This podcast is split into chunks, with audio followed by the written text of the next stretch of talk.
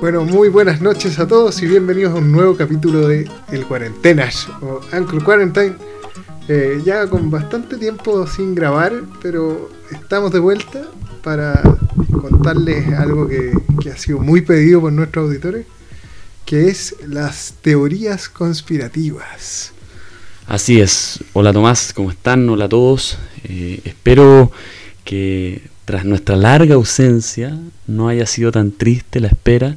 Hemos tenido algunos concursos en Instagram sobre series que están muy entretenido.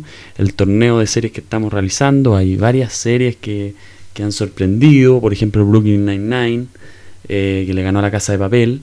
Interesante eso.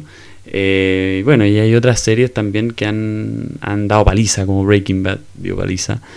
Y otra serie, otra eh, partido que se está jugando en este momento mientras grabamos, eh, que es muy muy bueno, entre Breaking Bad y God, Game of Thrones, muy bueno también, Stranger Things vs. Dark. Eh, esas bueno. están reñidas esas peleas.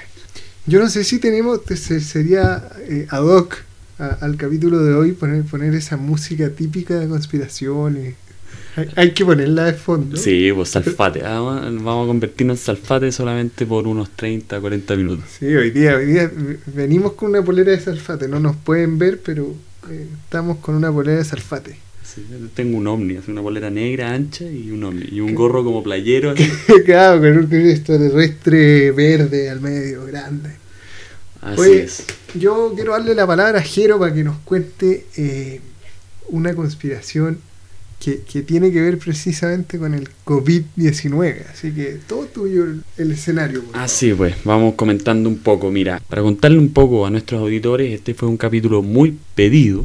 eh, por nuestros cercanos sobre todo, es algo que le interesa mucho a la gente, hay cosas que hay que creer, otras cosas que no hay que creer tanto, sin embargo nosotros no podemos dar por sentado nada de lo que digamos en este capítulo, son investigaciones de acuerdo a, a medios de comunicación como la BBC y otros, eh, el Washington Post y otros New York Times. New York Times y otros medios de comunicación de renombre y prestigio a nivel mundial. Bueno, y queremos comentarle y agradecerle a los 35 auditores promedio que tenemos por, por cada capítulo, lo que nos contenta mucho, porque ya yo creo que estamos próximos a cumplir un mes desde el primer capítulo que lanzamos, así que estamos muy contentos de seguir adelante y poder acompañarlos en sus actividades, ya sea trabajando, estudiando, pasando el rato el fin de semana, cocinando, lo que sea. Vamos adelante. Respecto al coronavirus, Tomás, hay quienes plantean que hoy día estamos viviendo una especie de tercera guerra mundial. Y no es menor, porque muchos dicen, no, déjate hablar tonteras y qué sé yo, pero resulta que sí resiste análisis. Pero yo más bien, lo he conversado con muchos amigos, bueno, contigo lo he conversado harto también, me parece que no es una tercera guerra mundial. Yo me atrevería a decir que es un- la guerra fría del siglo XXI. Tú creís, perdón, pero esto no sé si tenéis algún dato al respecto. ¿Te parece que, que uno venía, eh, antes de que estallara todo este problema del virus, leyendo en prensa y en distintos lados, que eh, entre China y Estados Unidos había una, una gran guerra comercial? ¿Tiene algo que ver una conspiración o supuesta conspiración relacionada al COVID con esta guerra comercial entre estos países que había escalado, que tenía declaraciones cruzadas por parte de, los mandatarios de ambas naciones. Era una cosa bien compleja. No sé si, si tú tenés como datos sobre eso. Efectivamente, efectivamente como dices Tomás, eh, lo que me parece como que estamos un poco conectados, pero, pero efectivamente esta guerra fría es principalmente entre Estados Unidos y China, las dos potencias mundiales. La guerra fría pasada fue entre Rusia y Estados Unidos y hoy día estamos viviendo la guerra fría del siglo XXI protagonizada principalmente por Estados Unidos y China. ¿Qué es lo que sucede? Hay un enroque. En Rusia fue vencido, ¿ya? El sistema económico que buscaba imponer el gobierno ruso principalmente fue vencido, se posicionó lo que se conoce como el libre mercado y pasa China, de atrás pica el indio como dice el dicho chileno, China pasa a usar el puesto de Rusia manteniendo como aliado a Rusia. Eso es lo más curioso. ¿Y por qué? Bueno, aquí lo vamos, lo vamos a desarrollar en profundidad. Bueno, yo, yo soy partidario, por ejemplo, de, de creer que la Guerra Fría nunca terminó. Es decir, esto se, se mantuvo en el tiempo y por ahí un historiador decía que, estábamos ante el fin de la historia, que se estaba configurando un, nuevo escenario mundial, pero para mí eso no llegó nunca. ¿no? Yo no estudio historia, pero, lo que uno va observando es que estos enfrentamientos siguieron y más aún con la guerra comercial y, otros acontecimientos, uno se va dando cuenta que pareciera ser que la Guerra Fría nunca terminó. Bueno, es lo que estamos viviendo en este momento, ¿no es cierto? Minuto a minuto, no es, no es algo que, que todavía sea parte de la historia, por así decirlo. Bueno, vamos a contarle a ustedes, los auditores, el esquema que nos propusimos con Tomás para trabajar las dos teorías conspirativas principales en este capítulo. Bueno, respecto al coronavirus vamos a tomar 10 datos que aportan a esta discusión y que vienen a ser factible un análisis más profundo. El primer dato a, a analizar es respecto al primer caso de coronavirus. Hay quienes dicen que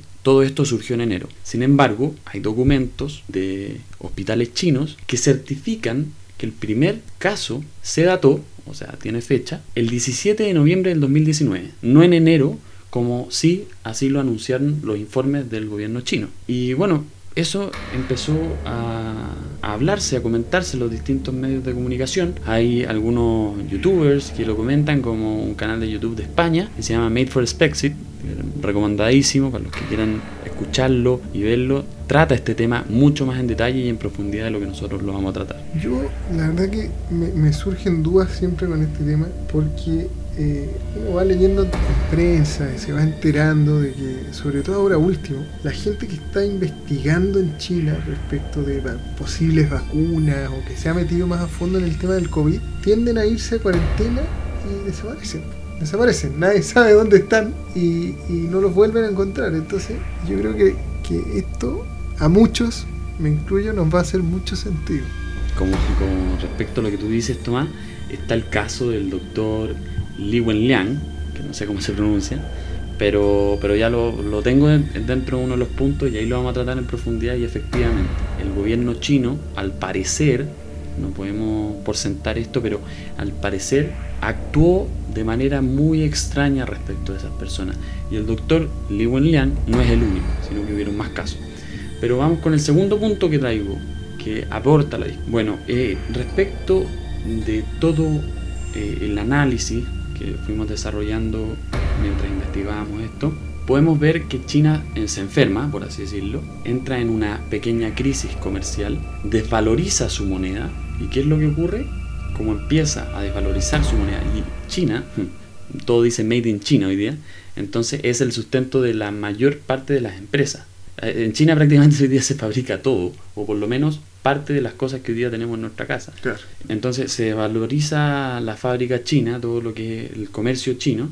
Como cae el comercio chino, cae la industria y las empresas europeas y estadounidenses con sede en China, con sede principal en China. ¿Qué hace eso? Que caiga el comercio tanto en Europa como en Estados Unidos, que son los comercios principales en el mundo, y se dice, según lo que se ha probado en, distintos medios de comunicación, que el gobierno chino, mediante palos blancos o intermediarios, compran alrededor del 40% de las empresas europeas y estadounidenses que tienen sede principal en China. Entonces, claro, otro dato que se aporta a la discusión y tú decís, mmm, ¿estamos ante una guerra comercial? Efectivamente, si fuese así y estos datos fuesen reales, estamos ante una guerra comercial. Yo, eh, de lo que tengo entendido este tema, tú, eres más experto, Jero, pero a propósito de, lo que yo entiendo, Jero, porque tú eres más experto que yo en este tema, eh, entiendo que hay un, biólogo y, y virólogo que es célebre premio Nobel, además, de medicina en el año 2008, que habría declarado eso de que el COVID-19 apareció tras una contaminación ocurrida en un mercado de animales salvajes en Wuhan es una bella leyenda. Imposible. Los científicos chinos son especialistas. El virus salió de un laboratorio de Wuhan, dijo él. Así es. Efectivamente, tú estás hablando de Luc Montagnier, biólogo y virólogo francés, eh, célebre, como tú dijiste, porque ganó el premio Nobel el 2008, si no me equivoco. Y efectivamente dice, sacó declaraciones muy fuertes al respecto y él tiene una especial cercanía con China. ¿Por qué? Se preguntarán los auditores. Porque él, o gran parte de su vida profesional, la ha vivido en Shanghái, en China. Entonces conoce eh, los laboratorios chinos, conoce el laboratorio de Wuhan, etc. Sabe de lo que habla. Y efectivamente, como tú dices, es una bella leyenda. El virus salió de un laboratorio de Wuhan. Y aquí quiero linkearlo con el siguiente punto que habla sobre funcionarios de la Embajada de Estados Unidos que hicieron un intercambio. O sea, la Embajada de Estados Unidos recibió a científicos e investigadores estadounidenses en China los cuales visitaron los laboratorios de Wuhan, el Instituto de Virología de Wuhan principalmente, que está a algunos kilómetros de la ciudad de Wuhan, y realizaron reportes e informes respecto a la seguridad de este mismo instituto. Y estos informes fueron publicados por el Washington Post. Bueno, decían, estos informes fueron en el año 2018, para que la gente sepa, que esto fue un año antes de eh, este estallido pandémico, digamos. Y los informes fueron publicados en el Washington Post, como dije, y hablaban sobre la seguridad del mismo laboratorio. Decían que era una seguridad inadecuada, sobre todo para las investigaciones que estaban realizando, porque son investigaciones de alto riesgo.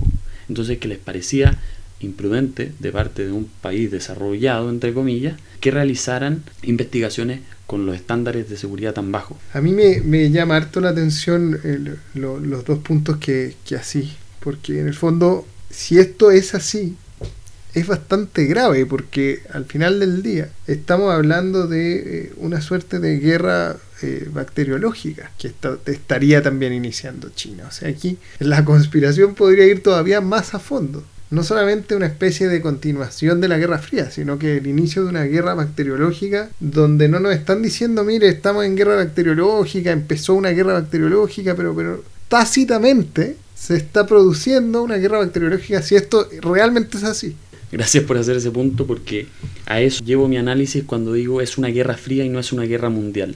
Porque nos fijamos en, para determinar el nombre de la guerra, generalmente nos fijamos en la historia, ¿no es cierto? Analizamos la situación. Entonces yo al decir es una segunda guerra fría, una guerra fría del siglo XXI, porque resulta que no hay ningún hombre en, un campo de batalla. Entonces China inicia esta guerra fría, esta segunda guerra fría, o esta guerra fría segunda parte, según tu teoría o según tu análisis, eh, diciendo que nunca acabó, principalmente con el fundamento de que no hay ningún hombre en un campo de batalla, de parte de, China, digamos. No hay ningún hombre en campo de batalla. Los únicos expuestos son el mundo, ¿no es cierto? Pero no hay ningún ejército, digamos, con armas, agarrándose a balazos, sino más bien estamos frente a un bicho que está matando millones y millones, sobre todo de la, la parte de la población adulta, ¿no es cierto? Entonces, por eso llevo mi análisis y preciso en decir una Segunda Guerra Fría o la Guerra Fría del siglo XXI. Volviendo un poquito atrás, ¿ya? hay que tomar datos freaks que empiezan a llamar la atención y que, y que empiezan a, a decir, mm, qué raro todo esto. Cuando el presidente de China, Xi Jinping, visitó Wuhan, cuando estaba precisamente en su mayor esplendor esta pandemia, ¿no es cierto? Y, y Wuhan estaba en el ojo del huracán, fue a Wuhan con esta mascarilla desechable, muy delgadita, al área más afectada, como presidente no debería haber estado como más protegido, ¿no es cierto? Con, claro. trajes más... Es la pregunta que uno se hace, si, si yo tengo conocimiento que está estallando una pandemia de consecuencias incalculables y soy el presidente de un país, eh, salvo que sea Piñera, ¿no es cierto? Que generalmente es imprudente y, uno se esperaría que, no tome ningún resguardo, digamos. Uno se esperaría que los presidentes de las grandes naciones, eh, uno se esperaría que estos sean más exagerados, ¿no? Estén con una especie de, de, armaduras, así como en los hospitales uno ve como Monster Inc., Claro, claro, como el personal de Monster Inc., totalmente tomando todos los resguardos. Entonces parece casi irónico que un presidente de China se presente sin, sin los resguardos que corresponden, ¿no? sin las medidas sanitarias del país que haya que, que haber tomado, digamos. Bueno, entonces vamos a complementar un poco este punto, porque este punto resulta importante y la gente va a decir, ya, Tomás Jerónimo, como, ¿qué onda? Como, eh, estúpido él nomás, como, ¿qué tiene que ver con el análisis? Tiene que ver porque resulta que calza con las fechas en que China dijo que había controlado la pandemia. Entonces, dentro de su país, digamos.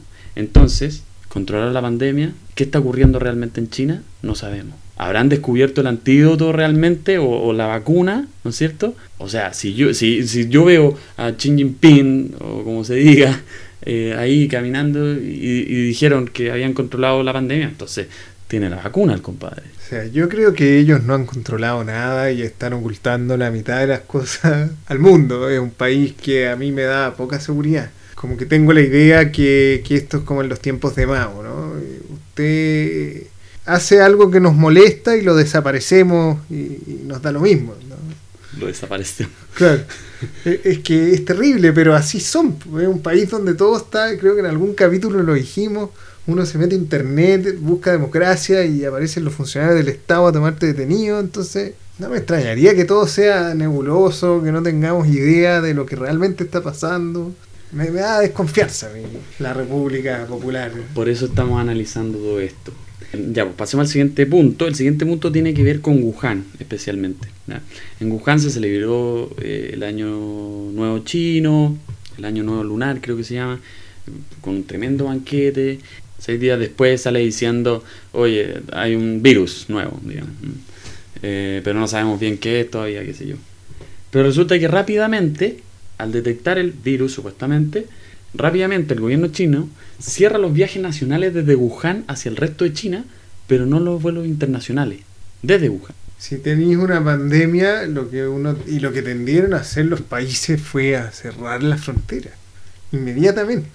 Entonces es por lo menos cuestionable, ¿no? Es por lo menos cuestionable. Eh, por otra parte, tenemos el punto de el doctor Lin Wenliang, no sé cómo se pronuncia, pero Li Wenliang, Li, perdón, Li Wenliang, así. ¿ya?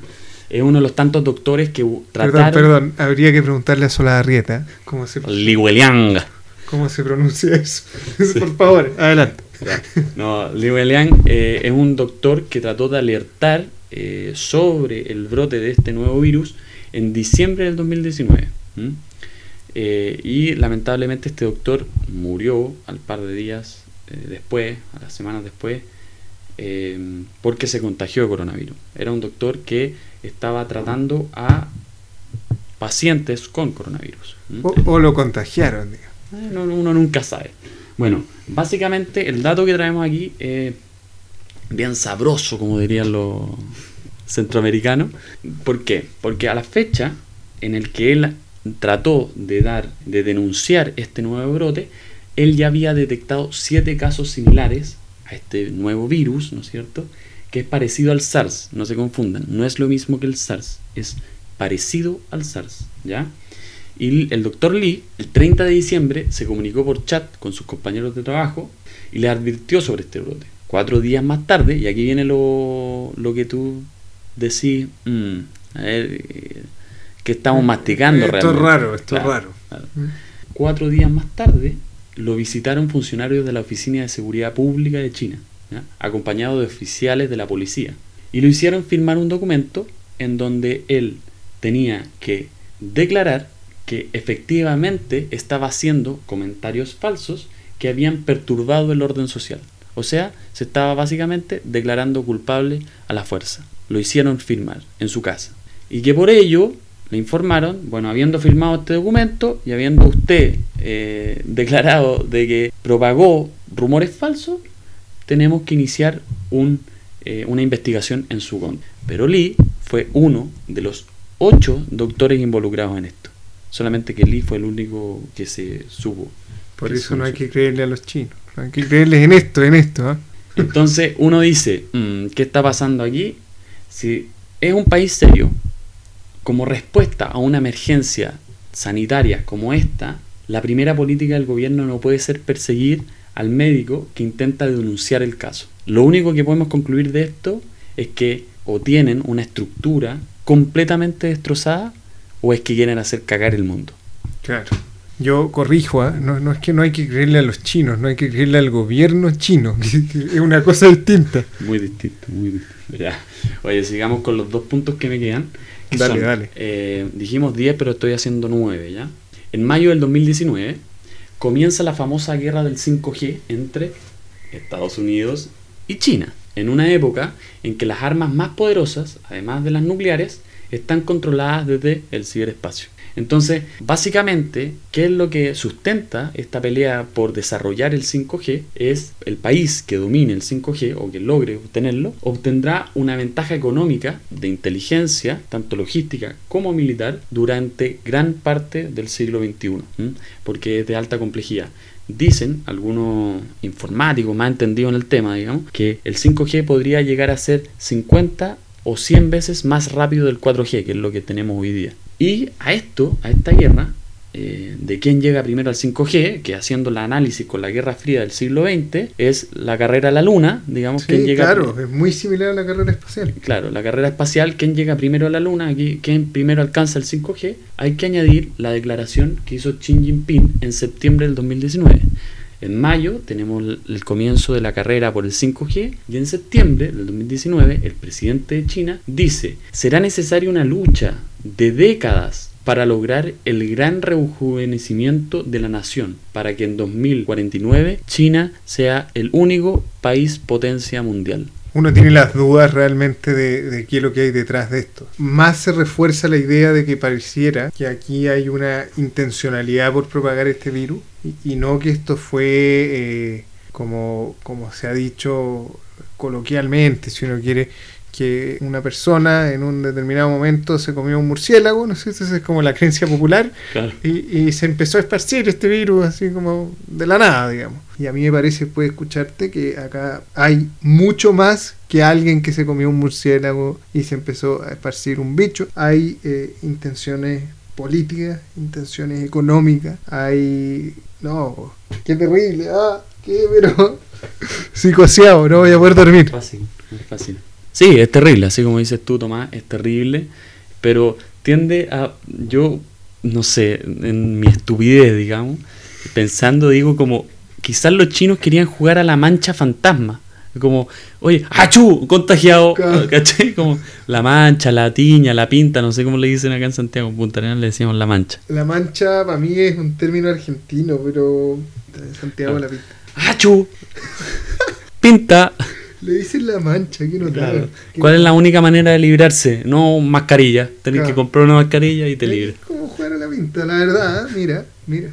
Las cosas, las cosas, la vuelta era mía.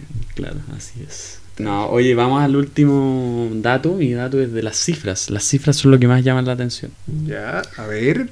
A ver, redoble de tambores. Ya, oye, no. Lo que pasa y que es lo que más llama la atención, es decir, China tiene una población de 1.390 millones más o menos de chinos, ¿no es cierto?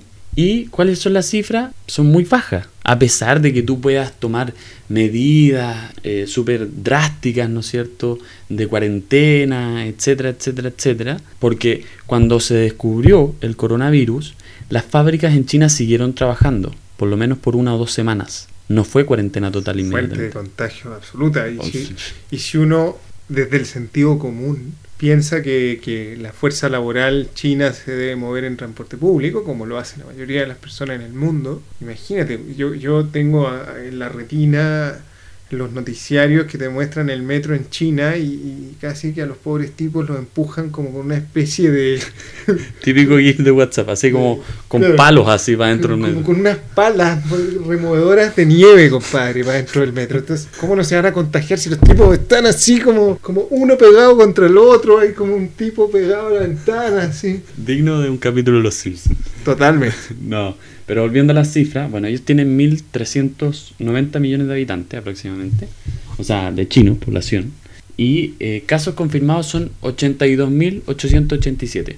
Factible, sí, puede ser, quizá. Pero los muertos, viejo, los muertos son 4.633 a la fecha, hoy día. Hoy día 9 de mayo. Raro. Imposible Muy casi, si raro. piensa. Yo entiendo que en Italia se eh, aumentó demasiado la cantidad de muertos porque la gente no hizo caso a las medidas sanitarias. Entonces, al parecer se dispararon los casos porque la gente le dijeron, oiga, está este virus, cuídese, y la gente no se cuidó. Pero Italia, concordemos en que es bastante más chico que China. Entonces, La pipa, la pupi, la pupi. claro, yo no sé cuántos muertos hay en Italia, ¿eh? pero tengo la tincada que son muchos más que en China. No, sí, o sea, yo te traigo la cifra acá. ¿Por qué? Porque no pues vamos a analizar las cifras de China solo. Lo que llama la atención acá es analizar las cifras chinas en contraste con su aliado Rusia, en contraste con su aliado Corea del Norte, y después pasamos a los otros países como el rival Estados Unidos y en Europa principalmente España y Italia, que siendo grandes naciones que contribuyen sobre todo a la Unión Europea, eh, la única manera de estabilizar las dos economías es atacando a los países potencia, digamos, dentro de un marco que podamos entender. ¿Mm? No, no vamos a decir que España e Italia son las grandes potencias mundiales como Estados Unidos y China, pero sí dentro de la Unión Europea, España e Italia resultan ser muy importantes porque contribuyen en mucho, económicamente hablando. O sea, sobre todo la Unión Europea, ¿no? Entonces, ¿qué pasa?